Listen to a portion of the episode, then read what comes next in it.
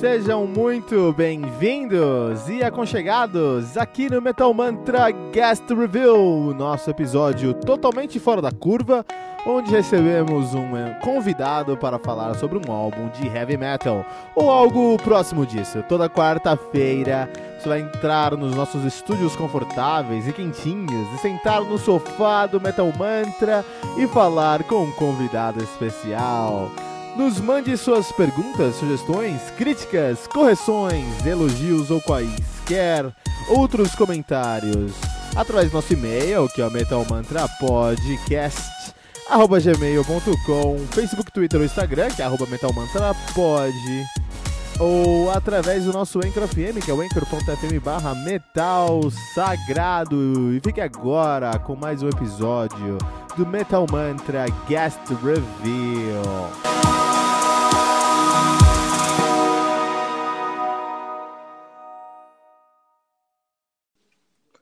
Saudações, metaleiros! Meu nome é Keto Fernandes e você acaba de aterrissar no Metal Mantra, o podcast onde o metal é sagrado. E hoje nós estamos recebendo a presença lindíssima, até o estúdio está mais bonito, está mais perfumado aqui, porque estamos sentando com Mônica Pocel.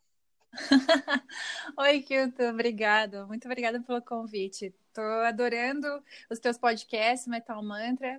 Estou muito fãzona de vocês. Ah, eu agradeço muito. Na verdade, é até legal você já ter falado sobre isso, porque essa semana é uma semana muito especial para o Metal Mantra. Nós lançamos nosso episódio, episódio número 200, e em comemoração Nossa. do nosso, nosso episódio número 200, é, nós temos novas vinhetas. Temos novas vinhetas aí, conseguimos vinhetas novas. Agora o podcast está em um outro nível de profissionalismo sonoro. o, o host ainda não sabe falar direito, mas a produção sonora está. então você. Que legal então vocês vão escutar essa, essa entrevista com a Mônica, já com as nossas novas vinhetas, com a nossa nova produção. É, espero que vocês gostem muito, tá bom?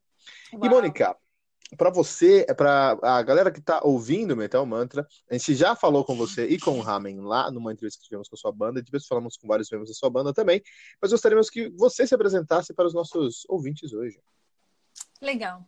Então, eu me chamo Mônica Possel, né? Eu sou vocalista da banda Ramen, uma banda de metal sinfônico é, com power metal. Daqui a pouco vai ser mais power metal do que metal sinfônico.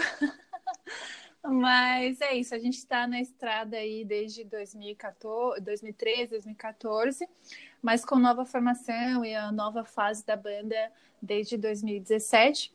E a gente lançou um álbum novo agora em dezembro de 2018, que é o One Reflected Mirror. e Sim. eu sou a vocalista principal, né? Uh, e também a letrista principal deste álbum. Olha aí, olha que interessante, né? Temos a Mônica Possel sentando com a gente, Mônica Possel que é super humilde, mas é, é a dona da coisa toda, né? A gente sabe disso que é quem, é quem veste as calças na banda, a dona Mônica Ô, oh, louco! mas, Mônica, é um prazer mesmo sentar contigo aqui hoje. Hoje é, a gente já sentou aqui no, nesse episódio do Guest Preview.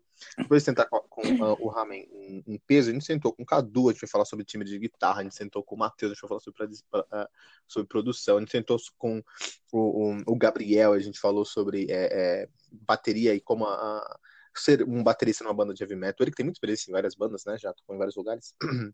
Uhum. E hoje eu queria sentar com você e falar sobre vocal, sobre voz sobre a sua contribuição mais é, evidente no ramen, assim. Né? Então você canta quanto tempo? O que, que você canta? O que você não canta? Como você se vê enquanto cantora? Nossa, é, a minha carreira como cantora começou desde os meus três anos de idade. Olha isso, que legal! é, a minha mãe vendo eu cantando e aloprando dentro de casa e dançando para lá e para cá, ela viu que eu tinha talento né? E nessa época minha mãe era de igreja, então ela me botou para cantar na igreja.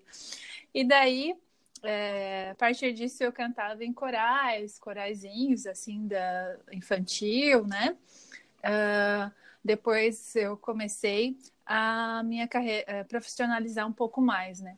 Porque eu, eu sabia que eu tinha voz, o timbre era bonito, É, mas não tinha afinação, era meio retardada cantando assim. e eu comecei a estudar muito empiricamente, né, pela, pela internet. E eu tô falando de internet aí sem YouTube, sem WhatsApp, é uma internet old school aí. Então, é, eu aprendi a cantar com fóruns de música, assim, né? E com um grupo de, de vocal da época que tinha no, no Yahoo, e-mail. Olha isso. a, Mônica, de... a Mônica usava o seu ICQ com o CD de 30 minutos da OL no fórum do Yahoo, rapaz. Exatamente. E o, o grupo de e-mail era do Yahoo e o fórum era do, do Cifra Club. E daí, nesse grupo de e-mail, Nesse grupo de e-mail tinha fonoaudiólogos, preparadores vocais do Brasil inteiro. E, e, depois, assim, de muitos anos, eu descobri que eu estava falando canata ali do, da, da preparação vocal do Brasil e eu não nem sabia. Olha isso! então, eu comecei a estudar é, preparação vocal ali. É, mas eu gostava muito de cantar lírico, cantar ópera, né? E um pouco do, da, minha, da minha entrada em estudos de música, né, em conservatório e escola de música, tem muito a ver com as, esse gosto de ópera e tal, mas mesclado com metal, assim. Então eu via que eu conseguia fazer esse, esse efeito vocal, né, na voz, vocal lírico, mas dentro de, de, um som de estilo que eu gostava mesmo, que era o rock e o metal. Não que eu não goste de ópera, mas uh, a gente está falando de ópera e cantores de óperas, eles são ralados. são pessoas que estudam né, muito há muitos anos, assim. E eu já estava ali com os meus 16, 17 anos quando eu entrei na música no conservatório, né? Então eu me sentia um pouco velha assim para querer uma carreira em ópera, e era tudo bem inalcançável, né? Principalmente falando de Joinville, onde eu morava, né, onde eu cresci. É, e essa parte cultural de ópera, essas coisas não tinha muito. Então eu vi que eu podia fazer isso é, cantando uma banda de metal, cantando rock, né? E daí foi onde eu comecei a realmente estudar música mesmo, né? Eu já tô falando outras coisas, nem sei se é para eu continuar, mas. Não, não. É exatamente isso que a gente precisa. Porque é, uma coisa que você falou que é muito interessante, você falou pra gente que é, você a cantar com três anos. Isso acho que é uma grande diferença entre você estudar canto e estudar outros instrumentos. Você não precisa de fato ir lá e comprar um instrumento, então acaba sendo muito mais acessível. Mesmo assim, eu acredito que é, é, é eu toco, eu toco desde sempre. Eu toco, é, é, eu toco baixo, toco piano, toco bateria. Uh, mas cantar é algo que eu não consigo. Eu entendo como funciona.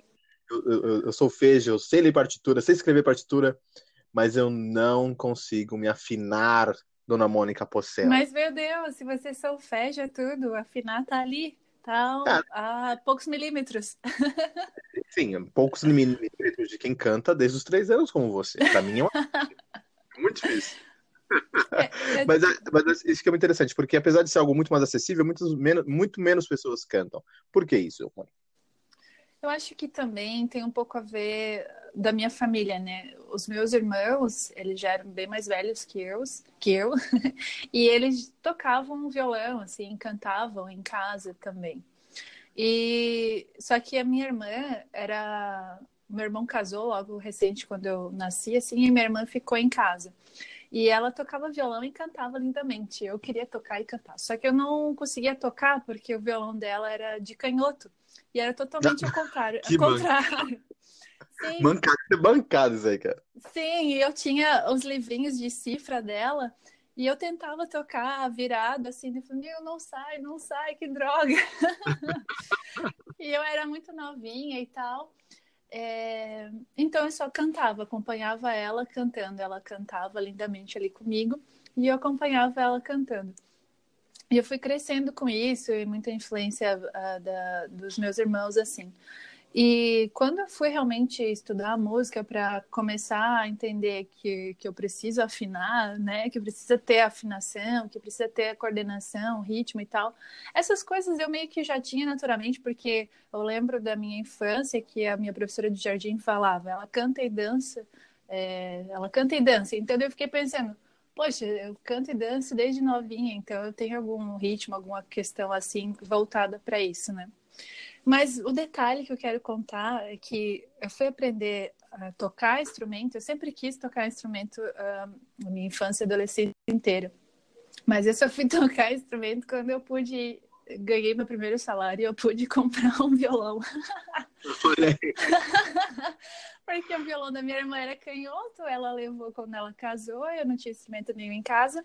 Ah, detalhe, eu tinha um pianinho de, de brinquedo, que eu ficava brincando ali, tocando, mas não, não podia considerar um piano, não tinha como estudar ali. E daí, quando eu comprei o violão, aí eu fiquei. Eu já fazia aula de guitarra antes, é, porque eu queria ser virtuosa na guitarra. Por isso que eu admiro demais o Cadu. É demais. Eu, eu amo demais solos, né, de guitarra, a parte melódica disso, da guitarra, e eu queria ser isso, assim. E daí eu fiz algumas aulinhas de guitarra na época, mas sei lá, tendinite, alguma coisa assim, não, não deixou eu evoluir para ser a, a virtuosa da guitarra que eu queria ser, né? Estamos e... em tempo, sempre temos tempo para isso. E daí, então, eu comprei o violão e fui fazer é, escola de música perto da minha casa. É, só que eu já estava assim alguns meses. Eu chegava lá uh, ah, para simplesmente o professor me ensinar o ritmo, porque a cifra eu já pegava na internet e o jeito de tocar já pegava. É, a única coisa que eu precisava era o ritmo. E era uma escola de música de bairro normal. E nisso, em paralelo a isso, eu estava fazendo o teste para entrar no conservatório para entrar no conservatório de música para fazer canto erudito mesmo. E daí eu passei. Daí no conservatório para fazer canto erudito tinha aulas de linguagem musical, teoria musical, acompanhamento, tinha tudo quanto é aula de famoso, música. Famoso LEM, leitura e estruturação da música. Isso. E daí eu isso que eu estou fazendo nessa escola de violão aqui, eu estou aprendendo tudo lá e bem mais completo, né? Então eu, eu, saí da escola de música do violão, continuei tocando violão em casa e tal, e aprendendo a ler partitura no conservatório e tudo mais. E daí foi onde comecei a evoluir. Ali, uh, depois disso, né, eu, eu tava ali, eu ainda era adolescente e tal, tava com esse desejo de montar a banda, né? Eu, não, então vamos agora fazer uma banda de, de rock e tal.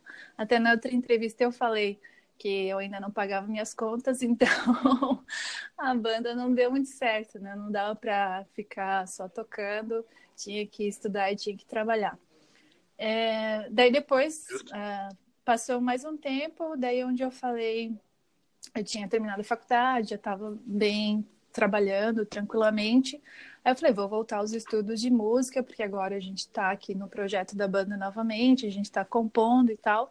Daí foi onde eu voltei para o conservatório, daí estudando canto de novo e, e piano erudito. É, eu falo que estudar o canto não é um curso que tu faz e termina. É, o canto ele, ele tem que ser estudado e treinado sempre, né? Então, se hoje eu não faço o conservatório para aprender a cantar, eu contrato coaches para me dar aula, para ajustar alguma coisa ou outra, para porque é sempre importante ter alguém ali, um personal ali, te olhando para ver se tu não está fazendo alguma coisa errada inconscientemente, né? Porque o corpo te engana muitas vezes, né? Isso é uma tendência nova, né? Eu, eu vejo no Instagram, eu vejo muitos coaching de, de, de coaches de, de voz, né? O Bittencourt tem um coach que ele sempre posta lá assim.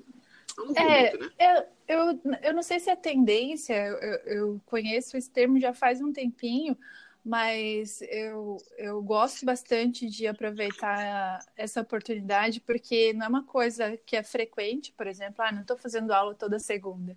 É, por exemplo, eu tenho um show agora, então eu vou fazer algumas aulas, é, repassar o repertório, isso é muito importante. E com forno também é muito importante.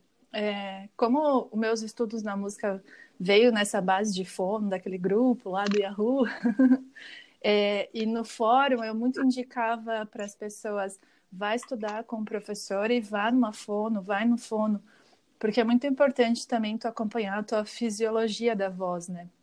É, para tu conseguir ter uma carreira longa, né? A voz, é ela é, é, diferente do instrumento físico, né? Que se quebrar uma corda, tu vai lá e troca, né? É, vai comprar outro, né? É.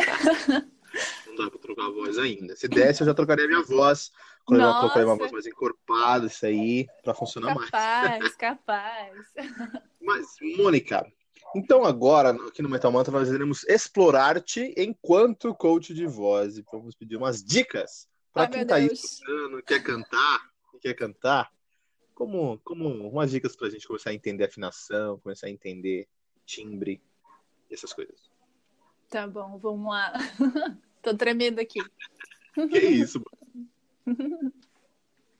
Fique à vontade, por favor. Tranquilo. Não?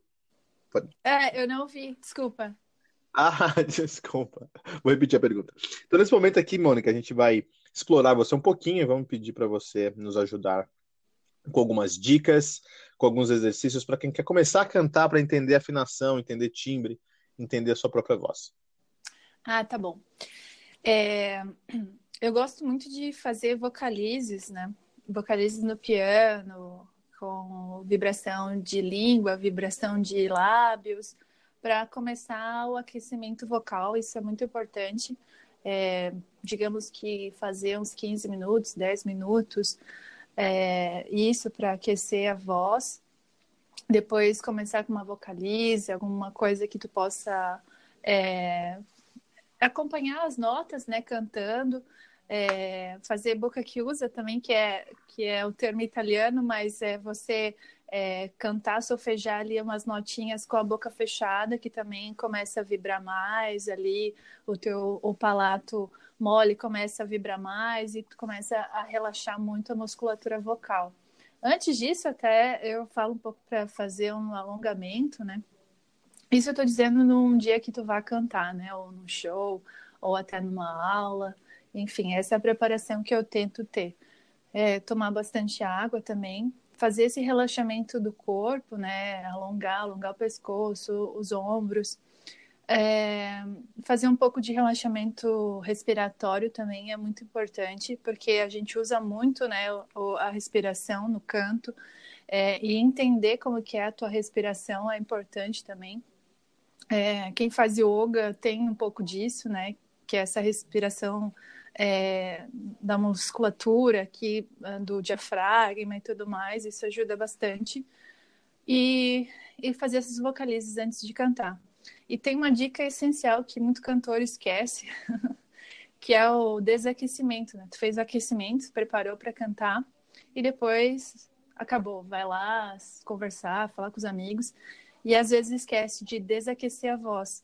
E daí a tua voz, ela tá naquele tom da, da, da música. Imagina que tu cantou um monte de músicas em, em, em, tom agudo e tu vai falar nesse tom, tu vai desgastar mais ainda a tua voz. Então é importante desaquecer.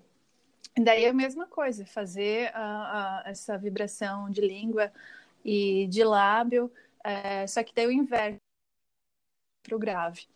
É, isso ajuda bastante também. Uh, e também no dia que tu vai cantar, não comer gorduras, né? Leite, chocolate, essas coisas assim.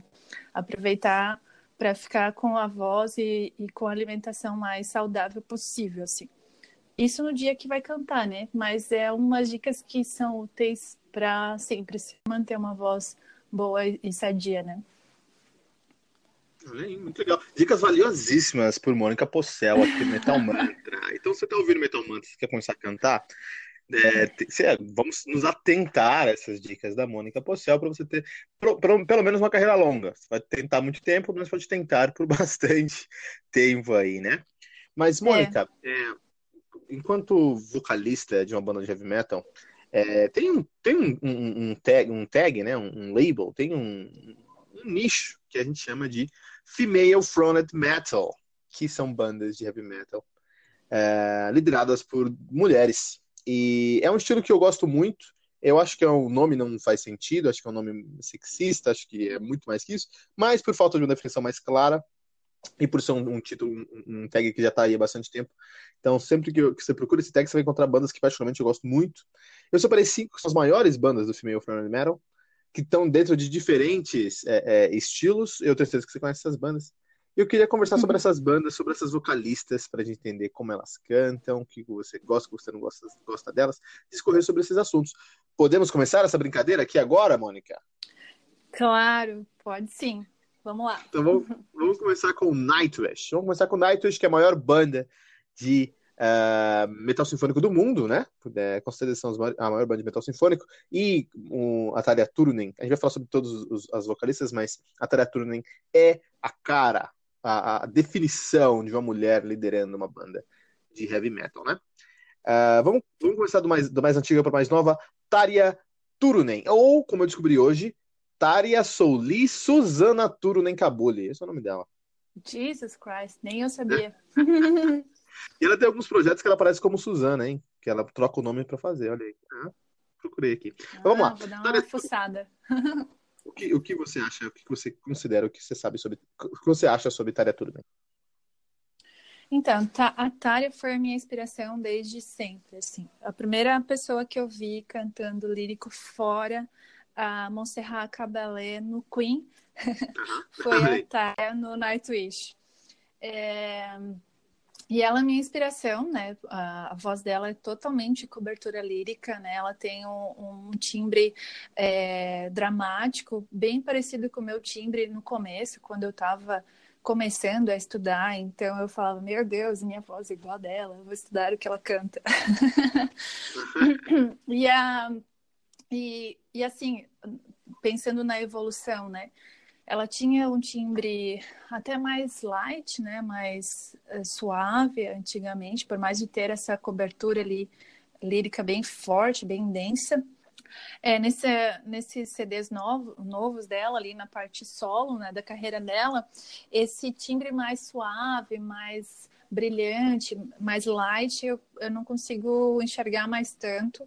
Eu ainda vejo a, eu vejo dela, eu vejo a voz dela muito é, com o timbre lírico ainda mais carregado. Daí eu já não sei dizer se é de uma evolução vocal, do que está acontecendo na voz dela, na fisiologia da voz dela, né? Porque a, os anos passam, né? Ela tem 40 anos hoje. Ela já tá, né? Ela, ela é a nossa deusa aí do metal. Ela é, tá aí há muito tempo já com a gente.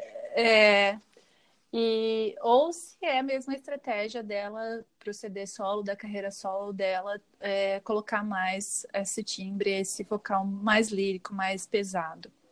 É, e ela é muito referência também disso, né? De, de mulher numa banda de metal, de dar cara a tapa, de fazer acontecer, né? E eu, eu tenho muita, muito respeito por ela, assim, por ela abrir os caminhos, eu posso dizer. A Tária, ela abriu os caminhos junto com o Nightwish para outras bandas do mesmo nicho é, terem sucesso também relacionado a isso, sabe? Ah, não, sim. É, a Tária realmente é deusa do, do heavy metal, não só do metal sinfônico, não só do, do female fronted metal, ela é deusa do heavy, do heavy metal mesmo. E eu e os meus amigos, quando a gente escutava Nightwish no passado, assim, tem uma galera que tem um preconceito com Nightwish, é totalmente por machismo, porque tem uma menina cantando ali, eu acho isso ridículo. Mas eu e meus amigos, quando escutava Nightwish, a gente falava, pô, Nightwish é muito legal, mas eu acho que a Tária não gosta de heavy metal. A gente falava, nossa, cara, ela canta muito bem, ela é um monstro, mas ela não sei se ela gosta de heavy metal. Eu sei que, logicamente, ela gosta de heavy metal, tá nesse mundo aí a vida inteira. Mas quando você vai no Metal Archives, por exemplo, é, e você vai na Teleturna, você encontra a foto dela, ela tá de camisa e calça branca, Mônica. É a única pessoa no Metal Archives inteiro que tá de branco, cara. Por isso que eu falo que ela é deusa. Ela é, é contra a cultura. Ela transcendeu, ela transcendeu. Ela não tá de branca, é a luz dela que tá. É. Mas a fase do Nightwish com a Taretura é a fase mais clássica, né? Uh, eu acho uhum. que o uhum. Nightwish a gente define muito pelas fases dos, dos, das vocalistas, mas eu acho mais importante pra gente entender o, como o Nightwish evoluiu durante os anos é entender como o Thomas Holopainen foi tomando mais e mais rédeas do, do, de todo o processo ali. Ele até deixava as pessoas escreverem mais no começo e a banda era muito legal. Depois que ele pegou tudo para ele, a banda ficou fenomenal, como é hoje, né? não só a parte é, de... Pode falar, desculpa. Isso eu, isso eu sinto um pouco com a entrada da Floriansen. Assim, para né, as, meu, os fãs, as pessoas perguntam qual que é a minha vocalista preferida. Eu respeito demais a Tária, ela foi a referência né, mundial aí mas eh, o meu timbre e as coisas que eu gosto eh, na minha voz, o crossover, que é misturar o lírico com os drives, com rasgado, com gutural, quem é minha referência nisso é muito a Flor Jansen. Óbvio que tem outras cantoras que fazem isso muito bem, mas a Floriança é, foi uma das primeiras que fazia esse crossover bem e que, e que ganhou holofotes, né? Ali, muito por causa do Nightwish também, mas com After Forever. É, e eu, eu conheço. É, então, é isso que eu ia falar. Eu conheço a Floriansen é, do Revamp também, que é a banda dela, né, exclusiva dela, composições dela e tudo mais. E eu fiquei um pouco triste quando ela entrou no Nightwish. É, quer dizer, eu fiquei feliz e triste ao mesmo tempo, porque para mim, né, depois que a Tária saiu, quem deveria entrar sempre era ela. E ela conseguiu essa cadeira depois de um bom tempo. É, é méritos para ela. É, mas eu fico triste pelo fato de ela não poder colocar nenhum dedinho em nenhuma composição da banda. ela só consegue colocar alguma coisa na interpretação, mas eu ainda acho que ela é muito restrita, é, sei lá, daí por questões do business da banda, que talvez o Thomas aí tenha todo o know-how para mandar e desmandar nisso, né?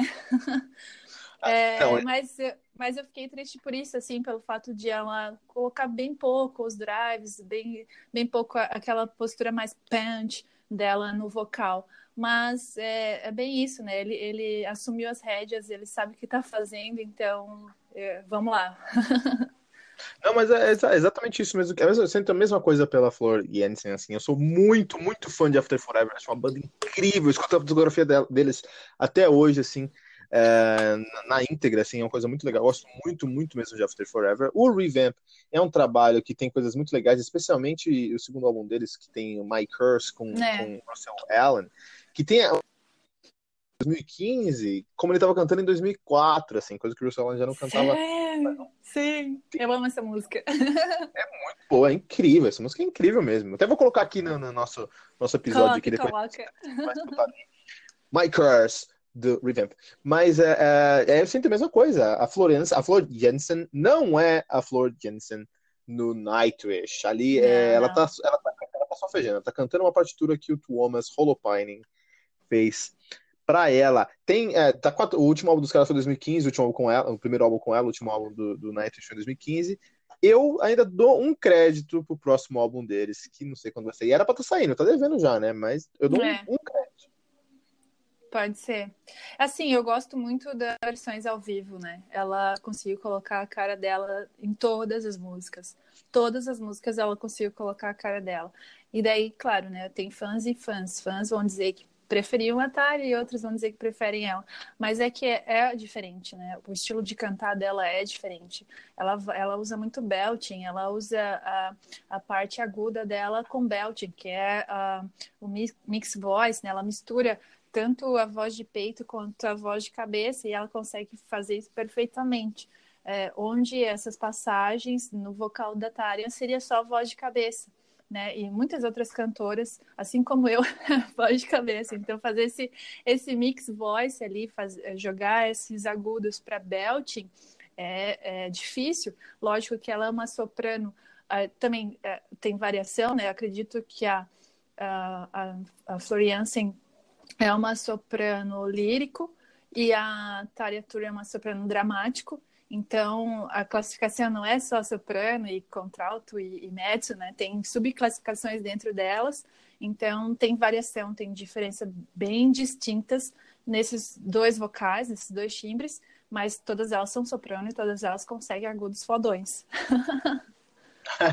Não, os, agudos, é, os agudos. É, o agudo da Tária eu acho que é indiscutível. A, a, a, a Flor, eu acho que os agudos dela.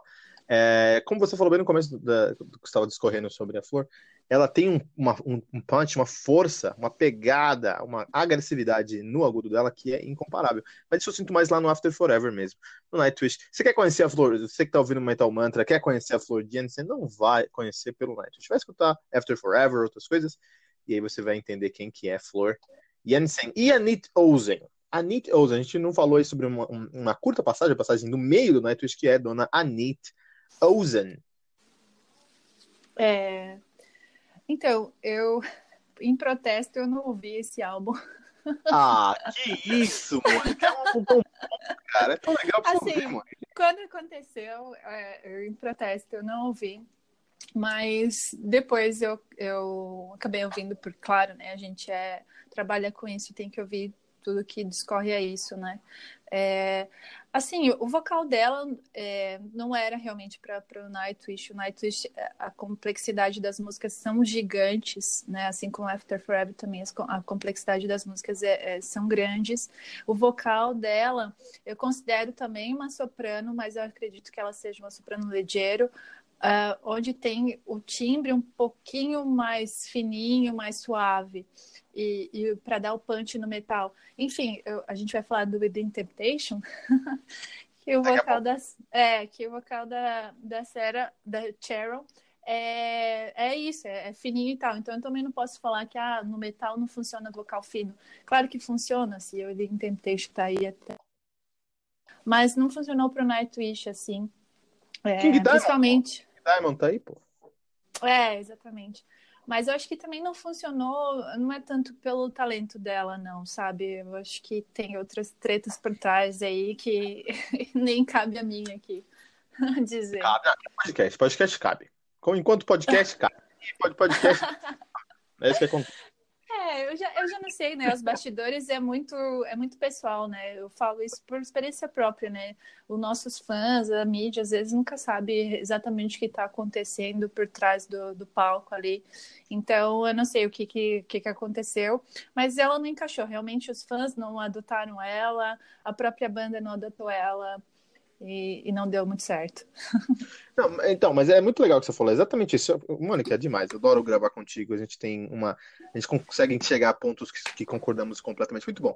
A Anitta, eu, acho que você falou dois pontos muito interessantes. Você falou a, a banda, ela não funcionou na banda, não, os fãs não aceitaram e também ela teve problemas por trás. Que foram esses três pontos mesmo. O que acontece? Ela entrou no Nightwish depois, na, no Dark Compassion Play, que é, foi depois ali do Once, né? O Once que uhum. foi um. Once? Once? Só deixa eu confirmar. Não fala besteira aqui com a Mônica, porque senão, né? Só como é que fica depois. Capaz, meu. Foi depois do. Foi depois do Once, hein? Foi depois do Once, é. é. Então o que acontece? Você... O... Uh, isso, o Dark Passion Play 2007, o Once 2004. Uhum. Então o que uhum. acontece? O Nightwish começou com uma banda bem underground, Angels Fall, Fall, Angels Fall First, muito inovador, em 97, trazendo uma vocalista lírica para um som com um prog sinfônico. Esse era o eh, Angels, Fall, Angels Fall First. E aí aquilo foi é, tomando forma, levando uma legião de fãs, percebeu-se que existia uma demanda para aquele tipo de som, o Thomas tomou isso no peito e falou, deixa eu fazer isso agora. Até o Century Child, na minha opinião, quero a sua opinião também, é um álbum completamente condizente com esse, esses primeiros quatro álbuns dos caras, Angel Falls First, Oceanborn, Wishmaster Century Child. Eu acho que esses quatro primeiros álbuns são álbuns que têm uma coerência enquanto vamos fazer um som diferente com a mina cantando e vamos ganhar nossos fãs. Eu sinto no Once eles tentando pisar no mainstream. Não, você sente isso uhum. ou não, uhum. Mônica? Uhum, uhum. É, ainda era bem underground, né? Bem underground. O 11 começou a ficar mais clichê algumas coisas, né? Nimo tocava na MTV, pô. É. O Nimo tocava na MTV. E aí, é, eu não acho que tem nada de errado enquanto o Thomas rolou pai, né? Falar, ah, deixa eu. Porque eu, o, o, até vou falar sobre isso. O que fez a Nietzsche entrar na banda foi. Teve uma, uma grande seleção de, de, de, de, vocalistas, várias pessoas passaram. O top 3, top 4, passou um final de semana com o Holopining é, na ilha dele. Então ele levou em semanas diferentes essas meninas, com a banda, logicamente, pra ilha dele. Ele tem uma ilha, cara. Você vê como Nossa. esse cara na vida. E Meu eu lembro. Deus e sobre a Anitta, dá pra gente falar bastante, porque quando ela saiu da banda, eu já tinha um podcast, já tinha o Metal, Metal One on One, e a gente falou bastante sobre essa saída dela. E é, é, é claro que quando ela. É, é tem uma entrevista dela, quando ela entrou no Nightwish, ela ficou impressionada pelo fato do Nightwish ser uma banda de heavy metal, com o som que ela gosta, mas muito bem sucedida. Coisa que ela não tinha conseguido com Seventh Avenue. Uhum. E aí ela falou: puta, não, demorou, quero, quero, quero tocar aqui e tudo mais, e deu tudo certo. Mas, quando ela entrou no, no Dark Passion Play, começaram a alfinetar a Tária, né? Die, die Beautiful. É pra Tária, né? Por favor. pra Tária. Começaram a alfinetar a Tária e a, e a Anitta se, se, sentiu ali parte da banda. Se sentiu, não. Aí tu é minha banda, pô. Eu faço parte disso aqui. Uhum. Só que a banda do, do Holopine, né? E aí quando ela começou a querer dar palpite, falar, vamos, vamos fazer assim, eu trouxe essa letra aqui e tudo mais. Uhum. Não, olha aqui, a gente pode gravar? Vamos gravar sobre isso aqui? Rolou o pai começou a dar umas podadas. no final do dia não deu certo. Mas, isso, e eu acho que isso é culpa do Holopine, mas deixar bem claro que a Anitta é uma pessoa muito difícil de trabalhar. Ela, quando saiu do Nightwish, ela fez várias entrevistas acabando com o Holopine, mas destruindo o Holopine mesmo. Nossa. Ao contrário da Tária, né? Tentou abafar, tentou abafar todos os, é, todos os, os, bafões, tentou evitar todos os bafões. Tária é plena, né? Sim, é, na, na ocasião ela não precisava também, né? Não, ela foi super. Ela foi. A Tária foi super profissional nesse momento. A, a Nietzsche, sinceramente, ela foi agressiva, bridezilla, assim, né? Mas, uhum. é, musicalmente falando, o, o, a fase da Nietzsche, que é o Imaginarium e o Dark Passion Play, são dois álbuns que eu adoro. Não só pela Nietzsche, eu acho que a voz da Nietzsche ali é genérica, como a, a voz da Flor Jensen no. No. Uh, uh, Forms, More Beautiful. Forms, beautiful, muito obrigado. É, assim como aqui no, no último acho que é super genérico, acho que da Anitta também é, mas o Holopining, na minha opinião, ele estava super audacioso e super é, criativo nessa época. Eu adoro esses sim, dois álbuns. Sim, eu amo de paixão o Imaginarium, pela estrutura, pelos elementos que ele usa, pela, a gente meio que se inspira nisso para criar é, uma trilha sonora, né? A inspiração da, da Rami é um pouco isso, né? E o Imaginarium tem, tem isso, assim, de, que traz para nós, né? Mas a, como, como eu sou vocalista, né? Eu até falo com os meninos da banda, eu, como eu sou vocalista, eu meio que gosto da banda pelo vocal, né? Eu consigo ah. também entender, eu, eu gosto de bandas instrumental também, óbvio, é, mas eu me identifico uh, as bandas com o vocal. E daí, como o vocal ele não me chamava atenção, eu não conseguia ver diferencial no vocal, foram, foram dois discos que eu não consegui consumir, assim, eu, eu como fã de, do estilo e tal, não consegui consumir. E o novo ali com a Floriansen, também não consegui consumir, embora eu gostasse demais dela, é, eu vi que o talento dela não estava sendo tão é, aproveitado nesse momento. Então, são fases ali depois do 11, esses três álbuns do Nightwish eu não consegui consumir muito assim. Eu vou, vou fazer uma pauta aqui pra gente falar só sobre a era a usa no Nightwish. Vou chamar você para gravar. Porque eu vi esse Deus álbum. livre. Deus livre. Não. Por favor, não faça isso comigo. Sharon Deladel. O Denadel, lá do With Them Temptation. Eu não conheço, eu não conheço muito é, a Sharon Deladel. Conheço With Them Temptation, mas não é um som que eu falei, puta, deixa eu é, estudar esse som. Então, o que você acha sobre Sharon Denadel? Então, sempre ali em paralelo com Nightwish, After Forever, tinha o Within Temptation para eu consumir os álbuns, estudar e ouvir as músicas, entender como que era ali o vocal dela e estudar em cima disso, né? É, mas eu também não conseguia consumir os álbuns, assim, basicamente porque o vocal dela, como eu falei antes lá, né, o soprano, ela também é uma soprano e eu acho que é uma soprano ligeira também, então o vocal dela é muito fino, muito suave, bem diferente do meu. Então, e quando eu vou escutar esse estilo de som é, é, é para estudar realmente.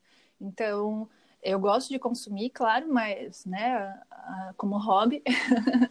mas quando eu vou ouvir metal sinfônico é para estudar, né? Usar isso como referência e, e, estudar a linha melódica e tudo mais. E eu não, não vi, assim, também tanta complexidade na linha melódica, na linha vocal, e não via tanta complexidade assim. É, e daí eu focava muito nos outros álbuns, é, do, do After Forever e do Nightwish, por exemplo. É, mas, é, como eu falei antes, né? Eu tinha um preconceito do tipo, ah, a mulher que canta no rock, no metal, tem que ter um vocal pesado, um vocal é, que misture, é, que seja crossover, que tenha drive e tudo mais para fazer sucesso. Mas Within Temptation tá aí, ela tem um vocal fino, suave, é, ela não tem tanto punch, e, e eles fazem sucesso, né? Então, é, vai muito do público, do gosto, do que tu quer fazer. E eu acho que a Sharon Denendel, é, ela é plena também no que ela faz, no que ela assumiu para fazer, né?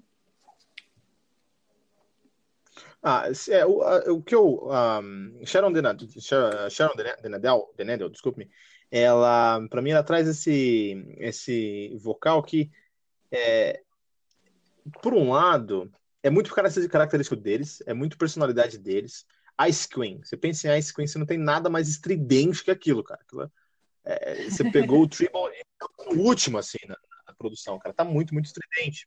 Mas isso traz uma. Encontrou uma demanda de uma galera que, é, que, que queria ouvir um som mais. É, mais não, eu não quero falar prova comercial, porque são comercial hoje. Eu quero. Meu ponto aqui, que não estou conseguindo expressar direito, mas meu ponto aqui é o seguinte: eles tinham uma personalidade muito forte lá atrás.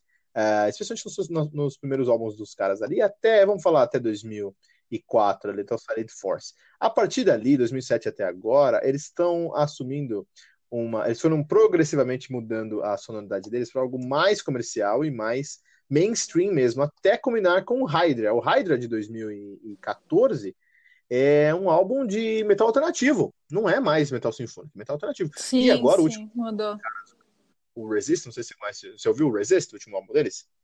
Não, não. Então vai ouvir o nosso review no Metal Mantra sobre o Resist. Vão assim? sim, vão sim, vão sim, com certeza. Mas o que acontece? O Resist, o último álbum dos caras, é... eles mudaram até o logo da banda para ter uma Nossa. temática é, mudaram o logo para ter uma temática mais jovem, mais jovem, né? Uma temática mais comercial. E eu acho Nossa. que é isso que é uma barreira para não entender o vocal da Sharon. Eu acho que, por um lado, ela, é, os seus primeiros álbuns, uh, Mother Earth, por exemplo, Silent Force, ah, é, uhum. Mother Earth, principalmente, que tinha uma pegada muito é, é, sinfônica voltada para um, um, um folk ali, e agora é uma indústria. eu prefiro, eu prefiro a, a, a, forma, a geração deles agora, eu acho mais legal. Eu acho que me lembra coisas como Amaranth, me lembra coisas como We Are the Catalyst. Eu gosto, eu gosto do novo, do novo trabalho deles. Então, eu vou ouvir, é porque como esses dois álbuns que tu comentou, Mother Earth e Silent Force, foram os que eu mais ouvi mesmo. E assim, eu posso dizer que eu gosto de uma ou duas músicas dentro desse álbum. Não que eu gosto, mas que eu uso para estudar e tal, né? É, e daí para consumir já não consigo, não, não consumia. Talvez agora esse, esses novos aí que são mais comercial. eu vou gostar ou não? Eu gostei, eu gostei. Faz o seguinte, ó, uma prova, vou fazer uma prova aqui, ó. Amanhã, nossa, essa semana agora vai sair o meu review do We Are the Catalyst. Vai ser essa semana aí. Escuta, que lá vai ter as músicas do We Are the Catalyst. Se você gostar do We Are the Catalyst hoje, é o With Implementation hoje. É o mesmo som. Então acho que tá. vai ser uma boa, um bom termômetro para tá. você, Mônica. E nossa diva, Simone Simmons. Hum, meu Deus. ah, Simone Simmons. É, Simons eu chamo, não sei se está certo, mas enfim. É, é, é, é holandês, né? Deve ser Simone é, Julia. Deve ser. É, então, essa moça, essa mulher, essa menina, ela é uma referência também. É, eu gosto dela, eu tenho, gosto dela de em fases, né? Como vocalista mesmo do Épica também. É, uh, eu também estudo muitas músicas épica, ela também usa bastante cobertura lírica em várias músicas. Ela não mistura tanto é, o vocal de peito com vocal de cabeça, ela não faz esse belting ali que eu chamo da, da Floriansen é, com mais frequência, ela faz algumas coisas, mas não com mais frequência, não é o potencial dela. Mas o vocal lírico dela é muito bonitinho, o timbre é bem fofinho, eu gosto, assim. bonitinho, parece que eu. Mas é bonito mesmo, eu gosto. É... Até minha, minha professora, coach de canto lírico de, de ópera e tal, é, eu falo que eu, que eu canto rock né, e tal, e ela fala assim, vai estragar sua voz e tal. Porque essas, porque essas cantoras aí, elas não cantam lírico de verdade, elas não cantam ópera de verdade e tal, não sei o quê. Bom, ela deve ter as suas razões, né? Porque elas realmente não estão cantando ópera, elas estão cantando uma banda de metal, mas eu não tiro mérito dessas, dessas mulheres, como a Simone Simons, que é, tem um vocal lírico muito bonito, assim, o timbre dela é bem gostoso de ouvir, é, é mais suave, mais. É, ela tem uma soprosidade na voz que eu acho bonito também. É, uso algumas músicas também para estudar e tal, tem alguns covers até na minha página no YouTube, mas é, e daí eu gosto dela hoje em dia, assim, né? Como referência, como como é que é? Instagrammer. ela é uma das únicas assim vocalistas de, dessas bandas que, que eu gosto e tal, que tem um Instagram mais ativo, assim, né? E ela não, e dá para ver que ela não trabalha só com música, ela trabalha com um pouco é, de moda ali também. Ela, ela tem algumas parcerias com a L'Oréal, imagina, né? Essa mulher é muito linda. Também, né? Essa mulher é muito linda. Se ela não tivesse isso, seria um, um desperdício, né? desperdício. né? não, mas, mas... Pode falar, desculpa. Mas isso que eu acho legal nela, assim, porque ela não tem só a voz, só, só a música ali como, uh, como algo, né? O, o, trabalho dela também acha outras vertentes para para se sobressair, não que eu acho que ela precise, tá? Mas ela consegue é, trabalhar bem a sua carreira, assim. E o Instagram dela é bem legal, assim, ela posta algumas coisas legais.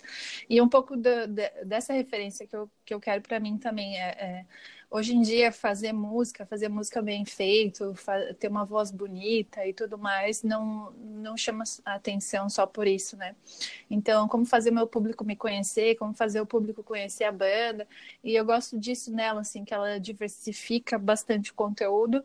E ela tem moral, né? A mulher é muito gata, muito linda, canta pra caralho. Pode.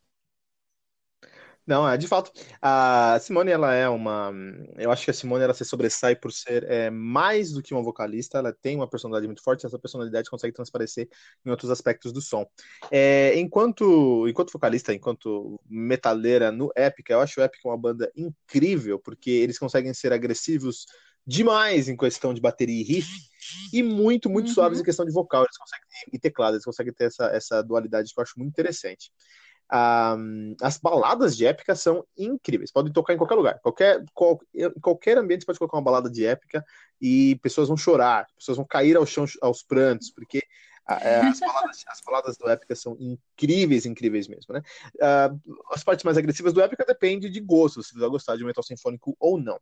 Eu acho que o Épica eles conseguem. Hoje o Épica talvez seja a segunda maior banda de, de metal sinfônico. A gente pensa em mulher cantando, a gente vai pensar no Nightwish, depois vai pensar no Épica, porque, e aí eu acho que é mérito da Floriense mesmo, porque ela é muito nerd, ela gosta de anime, ela gosta de videogame, ela lançou um álbum aí é, em, em, homenagem, em homenagem não, uma trilha sonora alternativa ao Attack on, Attack on Titans, por exemplo, né? Então, como ela uhum. tem essa pegada nerd, nerd, assim, ela consegue ter uma, uma visibilidade maior. E além de ser incrivelmente linda mesmo. Uh, você sabia que ela teve MRSA? Eu não sei o nome dessa doença em português. Nossa, o que, que é isso? É uma bactéria resistência à meticilina. Então é uma. Eu tô, não sei muito sobre isso, mas causa erupções, bolhas, furúnculos, febre, e ela teve que sair da banda por um tempo. E a Amanda Somerville é, tocou na época em 2008, nessa época. Acredita nisso? Não sabia isso, não. Ah, nossa, que antigo. Não sabia dessa história. Não, não tem essa doença. Quando eu vi que ela tava doença, fui procurar. Só que foi voz? Não, foi pele que para quem é quem tem um e ela é muito branquinha, né? É muito importante. E ela é, ela é... E ela é, ela é muito branquinha, imagina. Mas, mas é antigo, né? Agora ela tem um contrato agora, é mais recente. Sobreviveu. Cristina Adriana Kiara Scabia. Você tá falando sobre Instagrammer? Eu acho que eu, você, você, tem que seguir a Cristina, a Scabia, porque ela é mais ativa. Não, eu sigo, a... sigo, uhum. sigo. Pô, ela é muito ativa, pô. Aham, sim. Ah, ela é muito engraçada. Essa mulher, é, eu assim, não costumo consumir ela com eu como né, ouvinte, é, até como aprendiz, assim, não muito, porque é, o vocal, como, não, como ela não mistura ali o vocal lírico e ela quase não faz drive, ela usa vocal limpo, vocal de peito, é, não me chama muita atenção para estudar o som deles ali. É, mas eu acompanho ela, óbvio, no Instagram. Ela é muito engraçada. Ela é uma italiana, meu, nata mesmo, assim. Eu adoraria loucona. conhecer. É, loucona. Adoraria, adoraria conhecer ela, assim, ao vivo. Ela é muito, muito engraçada, muito louca, assim. E eu admiro também a parte do marketing do, da, da banda deles, né? É, como eles fizeram. Eu acho que foi a última tour deles que eles é, usaram uns figurinos lá, é, meio de. não de zumbi, mas é, é, de, de hospital, algo assim. Resident Evil, porque a Cristina Cabia é uma das embaixadoras do Resident Evil. Isso, do Resident Evil. É. Porra, eu tinha que saber isso. Eu também gosto de Resident Evil. mas, mas, você, ela canta que nem você, você tem uma chance aí, tem, um, tem uma demanda para você, dona Mônica Pocel. Então, olha só, por isso que eu... Boa. É, então, eu gosto muito do marketing do Lacuna Coil. Eles eles não têm tanto, assim, no meu ponto de vista, não tem tanto diferencial musical, mas eles se sobressaem nessas sacadinhas, nesses insights, nessa, nesse marketing mesmo, assim. Acho isso muito bacana. E é, recentemente alguém falou que, é, que o meu timbre era parecido com o dela, daí eu falei assim, ah, vou ouvir lá para ver o que, que é que, que eu canto parecido com ela, porque quero aprender com ela, assim, né? Então, recentemente voltei a ouvir mais um pouco eles ali, mas também não é não é que está na minha playlist, por exemplo, assim. É que, eu na acho... verdade, eu, eu, eu, eu tenho metal sinfônico, assim, no meu sangue e tal, mas o que eu consumo mesmo, de, de som mesmo, é, é mais é diferente um pouco. É power metal, prog. Eu gosto bastante de vocais masculinos, também banda com. Sim. Então, banda com vocal feminino são essas mulheres, e até posso dizer que é. Ah, agora esqueci o nome. A. Izzy Hale, falei certo? Do Hailstorm? Agora... Isso, do Hailstorm, que o vocal dela daí é, é totalmente crossover, ela mistura muito drive, muito rasgado na voz. É, então elas são minhas referências, essas mulheres. Mas Nura eu consumo muito. Oi? Nura Luhimo, do Battle Beast. Conhece? Não, é uma parecida ah. com ela? Vou procurar conhecer. A Nura, escuta, escuta no, no Metal, Metal fazer, fazer um jabá clássico. Saiu, saiu o review deles ontem aqui no Metal Mantra, vai escutar. Mas. Ah, legal. A, a, a, a, Nura, ela comeu uma caixa, é um caso científico mas ela comeu uma caixa de gilete quando era criança, mas ela ficou muito rasgada depois disso. Boa. Muito rasgada, incrivelmente rasgada. É que é que, assim, o que eu gosto é, é desse crossover que, que ela consegue ainda ter um vocal limpo, trazer a sonoridade, aquele brilho da voz e fazer o, o uh, mesclar com o rasgado e o drive, que, eu, que a Israel faz bastante e a Floriança é, também faz, faz algumas músicas. Agora, quando é só rasgado e tal, eu admiro também, mas para mim a, a, a, o desafio é, é, mesclar as duas vozes e jogar um lírico em cima e tudo, sabe? Isso eu acho difícil pra caramba para se fazer e manter uma saúde vocal legal, assim. Então, isso eu admiro de outras bandas que tenham isso, me avise. Não, vou, vou fazer um especial, um especial para você agora, rapidinho, porque sei que estou tomando bastante seu tempo, mas rapidinho, ó, rapidinho. Três bandas rasgadas hoje em dia que vão que você vai se apaixonar e falar que muito obrigado por ter me apresentado: Battle Beast, Huntress. Hum e Unleash the Archers. Vou te mandar uma playlist, você vai ouvir falar Kilton, é incrível, cara. Eu sou muito fã desse, desse, dessa pegada, dessa, dessa timbragem. Eu acho que quando a, que massa, quando a menina consegue, porque a menina geralmente vai ter um vocal mais limpo e naturalmente canta melhor, né? Mas é quando ela consegue ir para o outro lado e agregar elementos do drive, como fez a rainha Douro, Douro Peixe, por muitos anos. A gente tem aí uhum. agora é, essas três bandas que eu acho que. Eu vou, vou mandar uma playlist para você depois. Disso. Um, tinha uma coisa. Tá ah, uma coisa muito interessante falar sobre a Cristina Cabia é que ela tá no The Voice italiano. Bem, então. Ah, a Tária, também esteve no ah, The Voice. Sabia, né? olha. A Tária, a Tária esteve no da Finlândia. Você, você aparece no The Voice. A Tária tá ainda. Você aparece no The Voice. Se tem a Tária, você dá meia volta e vai embora na hora. Deus meu. Ah, tem muito o que fazer, não. Não tem muito o que fazer, não. Só pra. Mas isso que é legal, cara, ver, ver esse lado delas. Por exemplo, a Tari, ela escolheu cantores lá que, ah, ok, eram roqueiros e tal, mas nunca imaginei que ela ia gostar um tipo daquele som. A Cristina também, nunca imaginei que ela ia gostar do, do daquele tipo de som e tal. É, é, engraçado ver isso, né? Porque, tipo, não é porque a pessoa canta num estilo de uma banda específico que ela só vai gostar daquele som, só admira aquele som, né? E, e, e, ver esse lado por trás, o, o gosto musical deles, assim, é, é, legal, é diferente. Justo. Uh, só pra gente, uh, último, os últimos vocais que, vocais que eu queria conversar contigo, Mônica, É, hum. os, últimos, os últimos vocais que eu queria conversar com vocês, vocalistas, no caso, são duas que estão fora do metal sinfônico, mas também são muito importantes para a cena, que é a dona. Uh, não é que Art Enemy, né? A gente tá falando de Angela Gassel e Alita Weiss, Alissa White. Vamos começar com a Angela Gassel. O que, que, você acha sobre ela? Se você, quais suas opiniões sobre Alita Gassel? Então, é, eu. É, todas as duas, na real, né? Eu, eu não via muito Ark Anime pelo fato de, de não conseguir fazer gutural. aí, aí eu pensava, meu Deus, eu não consigo fazer gutural e essas mulheres conseguem. E, e daí eu, eu não consumia tanto, assim, um, musical assim. Uh, depois que eu tive alguns coaches, né, trabalhando um pouco essa questão do, do meu vocal, estudar eh, esse crossover, misturar o lírico, o rasgado, como eu já falei, é, e entender o que, que eu estava fazendo, se aquilo era gutural ou não, é, e fazer da maneira correta. Eu comecei a estudar algumas músicas é, do Ark Enemy, né? Mas ainda, tipo, eu, eu, coloco assim, eu tenho caixinhas, né, objetivos, né, onde eu quero chegar com o meu vocal, e, e tá lá, consegui fazer um cover de My Apocalypse, por exemplo. eu, eu, estudo, né? Consigo estudar alguma coisa assim. É, mas é, tá como objetivo assim, mas ainda não cheguei lá. Ainda...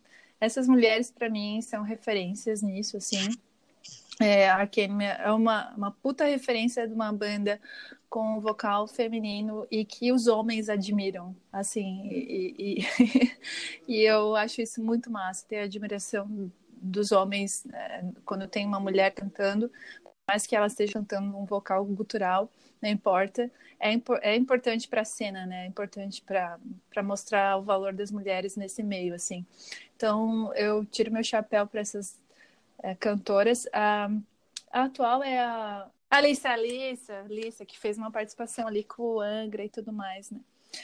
É, ela, eu vi ela cantando com vocal limpo uh, recentemente no Metal Allegiance, Alliance, agora não sei, Alliance, não sei, que foi até uma música que a Floriansen compôs. É, eu acho que esse projeto é um projeto que, é, anual que acontece e, e a Floriansen foi convidada a compor e tal. E eu vi a Alice, White Plus, é, cantando essa música num show ao vivo, assim, é, com o vocal limpo e, e, fazendo belting, fazendo aqueles rasgados, é, melhor que a Floriança até em alguns momentos. Aí eu fiquei, caralho, essa menina canta demais. Ela assim. canta muito bem. É, sim, só que daí, quando o vocal é gutural, eu não consigo perceber é, essas outras nuances do vocal delas e tal, mas tiro meu chapéu por isso, assim, porque é, além de elas cantarem gutural lindamente, perfeitamente, elas têm uma saúde vocal e o timbre maravilhoso para cantar limpo também em outras músicas, né? Então, parabéns para essas mulheres fodas. Ah, elas são incríveis, acho que elas representam aí a, a, a mulher no heavy acho que são merecem nosso respeito mais do que nosso respeito, nossa admiração mesmo. Acho que é exatamente isso. Quando a gente fala de, de Art Enemy, eu acho que meu problema ali é o Michael Emmott. Por quê? O Michael Emmott é monstro, Deus, um dos fundadores do, Car do Carcass, um dos, um dos caras que gravou, que compôs e escreveu Heartwork, ou seja, é um dos caras que começou com o que é o Melodic Death Metal hoje, veio desse cara, Michael Emmott. E quando a Angela tava lá, a Angela Gassel tava cantando no Arch Enemy, o, o Arch Enemy, ele era um Carcass, porque o Carcass acabou, então ele era um Carcass mais comercial, mas ainda super pegado no death melódico que eles fizeram, né, que eles criaram ali. Ótimo. Não é o, o Gothenburg Metal, não é o, o, metal de Gotemburgo ali, em Flames, Dark, da, uh, uh, um, at the Gates e tudo mais. Não é isso, beleza. Mas é uma outra vertente muito, muito interessante, então vale da quanto. Quando a Angela saiu, eles trouxeram a, a Alicia Whiteglass, eu acho que o, o Art Emily sofreu com o que o Angra sofre hoje. É a minha teoria maluca aqui no Metal Mantra, Mônica. Eu acho que o Art Emily sofre hoje com o que o, a, o Angra sofre. O que acontece? Que é o seguinte, que é a síndrome do é, projeto paralelo. Hoje, todos os projetos paralelos que os caras do Arch Enemy estão envolvidos são mais relevantes do que o Arch Enemy em si. O Michael Amott e o Charlie Uhum. D'Angelo tocam no Spiritual Beggar, que é uma banda de hard rock destruidora. O Charlie D'Angelo também toca lá no. É o batista também do King Diamond, que tá voltando com um duplo agora, que eu já tô num hype louco pra escutar. A Lisa White Glass, ela no Art Enemy, mas você gosta mais dela quando ela canta ao vivo no Camelot, quando ela canta ao vivo no Nightwish, quando ela vai fazer participação no Metal Allegiance. E o Jeff Loomis, que hoje, beleza, ele toca no, no Art Enemy, mas ele simplesmente é o deus da guitarra que veio do Nevermore. Então, todos os trabalhos, os trabalhos estão ao redor do Art Enemy, na minha opinião, acabam se tornando mais importantes que o Art Enemy e eles perdem relevância. Acho que isso é um, um- um problema que eles estão passando hoje. E, e a, a galera que faz piti, que não gosta da Alicia Whiteglass, é só porque ela tem um cabelo azul. Ponto. Porque a menina canta muito, a menina arregaça, tem um timbre é, tão bom quanto o timbre, não é igual, mas é tão bom quanto o da Angela, e muita, muita competência também, né? Nossa, ela faz escarcel com aquela voz. É, chegar no nível que elas cantam de gutural, assim. eu- porque eu tenho um, uma cisma, né? Quando eu escuto um gutural, eu, te- eu sei quando é uma mulher que está cantando, fazendo aquele gutural. É, e, e no caso delas, eu não consigo diferenciar. Para mim, é um homem. Elas parece que, que a, a caixa torácica delas ali e a, a parte fisiológica delas é tipo super enorme, forte porque tu não consegue ver nenhum resquício de um timbre um pouco mais é, suave, mais feminino ali no meio, assim, por mais que seja cultural. Eu acho que isso é mais. Então- Acho que isso é mais mérito da Angela Gospel do que da Alissa. Porque a Alissa ela vem daquela escola americana, ela é canadense, mas daquela escola americana que tem é, o gutural feminino como raiz. A gente tá falando ali de I Wrestle a Bear Once, de The Agonist, tem uma pegada lá, tem, uma, tem, tem várias bandas ali naquela cena que fazem isso. Então a Alissa ela cresceu cantando assim. Mas assim, todo fato, né? É, canta muito. É, e a Art é uma banda que eu gosto muito, eu fico chateado com as pessoas não falam, né? Eu gostava É. até da Angela. Ah, mimimi do caramba. É, sim, na real as pessoas gostam, o fã, né? Ele sempre quer ter alguma justificativa. Então, é, quando saiu, quando a Tária saiu do Nightwish, todo mundo teve uma justificativa. Ah, não vou ouvir porque a Tária saiu. Ah, não gosto porque fulano não saiu. É, Inclusive, no, no final das contas, aí não foram escutar o, o CD da NET, né? né? Inclusive. Mas é, o que eu quero dizer é que, tipo, existe muito dessa coisa pessoal, dessa afinidade pessoal, né? Eu estava até respondendo uma entrevista esses tempos que perguntaram assim, ah, o que você acha quando as pessoas. Não foi bem essa pergunta, mas era, ah, as pessoas vêm até a, a banda Ramen por causa que tem uma mulher no, lá. Mas eu acho que isso que acontece com todo mundo. Eu olhei para a pessoa, eu gostei da pessoa, tenho uma afinidade com aquela pessoa, ela tem uma personalidade parecida. Então eu vou gostar mais desta banda por causa disso. E daí, se essa pessoa que era minha referência naquela banda, ela sai, é, talvez eu deixe de gostar realmente daquela banda. Não porque a música é, piorou, ou porque o, o, né, o instrumental piorou, coisa do tipo, mas é porque a minha afinidade, minha referência daquela banda não tá mais. E, e, é, e, as pessoas é muito ser humano também, não é só a música que vai tocar e tudo mais, tem muito dessa questão da afinidade. Antigamente, nos meus tempos idos, eu, eu não conhecia a cara dos músicos, né? Não tinha YouTube, não tinha muita internet, eu não conhecia como que era a imagem dos músicos, mas eu gostava de ouvir aquilo que me tocava e tudo mais. Depois, quando eu comecei a, conhecer até a imagem dos músicos, entender quem era por trás, então eu acabei me apaixonando um pouco mais ainda pelas bandas por causa da história ou da vivência da, daquela pessoa. Então, acho que tanto pro lado bom quanto pro lado positivo, muito a tua cara tapa ali faz é, diferença dentro da banda, assim. Puta, isso faz muita diferença. Instagram tá hoje pra isso, né? Instagram é um. Gosto muito do Instagram. Você que tá ouvindo Metal Mantra, segue lá, arroba Metal Mantra pode. Todo dia tem muitos posts, a gente floda todas as timelines lá. Boa. A gente fala sobre heavy metal todos os dias, então tem que estar tá lá. Mônica, que demais estar com você e falar hoje sobre heavy metal. Muito obrigado. Imagina. Imagina, eu que agradeço a oportunidade de falar um pouquinho sobre as minhas grandes referências, sobre o que eu estudo é, na voz, né? E trazer um pouquinho dessa experiência aí para vocês, para os ouvintes do meu Tal Mantra, que para mim já é o meu podcast favorito. já tá na minha playlist aqui. Meu dia, cara, ganhei meu dia.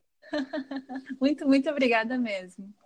Ah, que isso, nós que agradecemos. Mônica, é, agora a gente tem um momento onde você pode direcionar todos os ouvintes do Metal Mantra para os seus projetos, para os seus uh, links. Pode compartilhar aí o seu momento agora, Mônica. Legal. Então, se a galera quiser me seguir no Instagram, pode me procurar lá como Mônica Possel ou M Possel. É, ou como Ramen, né, que é H-M-E-N, que é a nossa banda Ramen Oficial, a gente está no Instagram também. O meu Instagram tem uma particularidade que eu coloco alguns mini covers lá, então vocês vão ver algumas coisas diferentes lá, não só meu lado lírico, não só meu lado sinfônico, vocês vão ver também esse meu lado crossover aí cantando um pouquinho é, de Arcanime, tentando pelo menos um pouco de Angra, alguma coisa assim.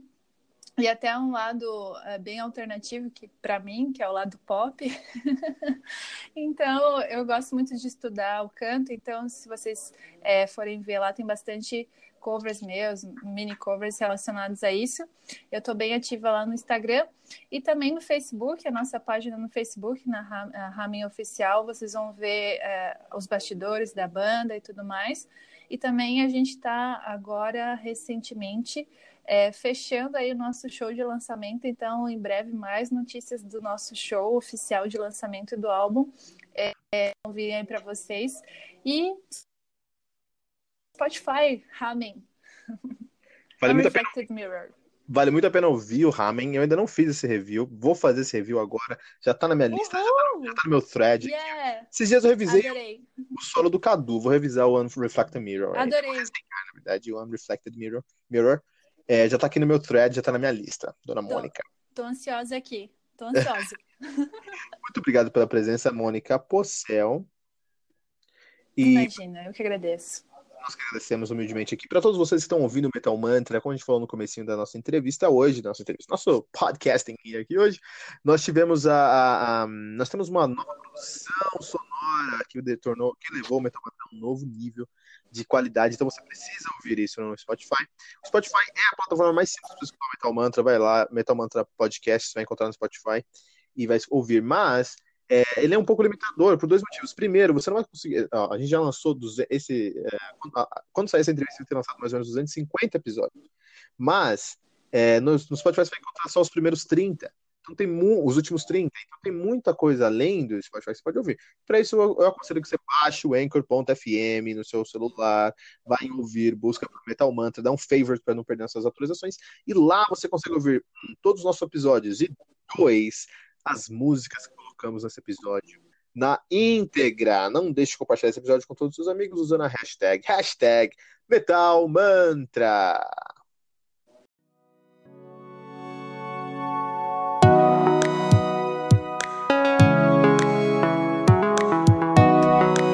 E ficamos por aqui com o nosso guest review de hoje. E toda quarta-feira você vai receber um novo convidado aqui nos estúdios do Metal Mantra. Lembrando que você pode encontrar todo o nosso conteúdo no anchor.fm barra Metal Sagrado ou em qualquer rede social como arroba Metal Mantra pode.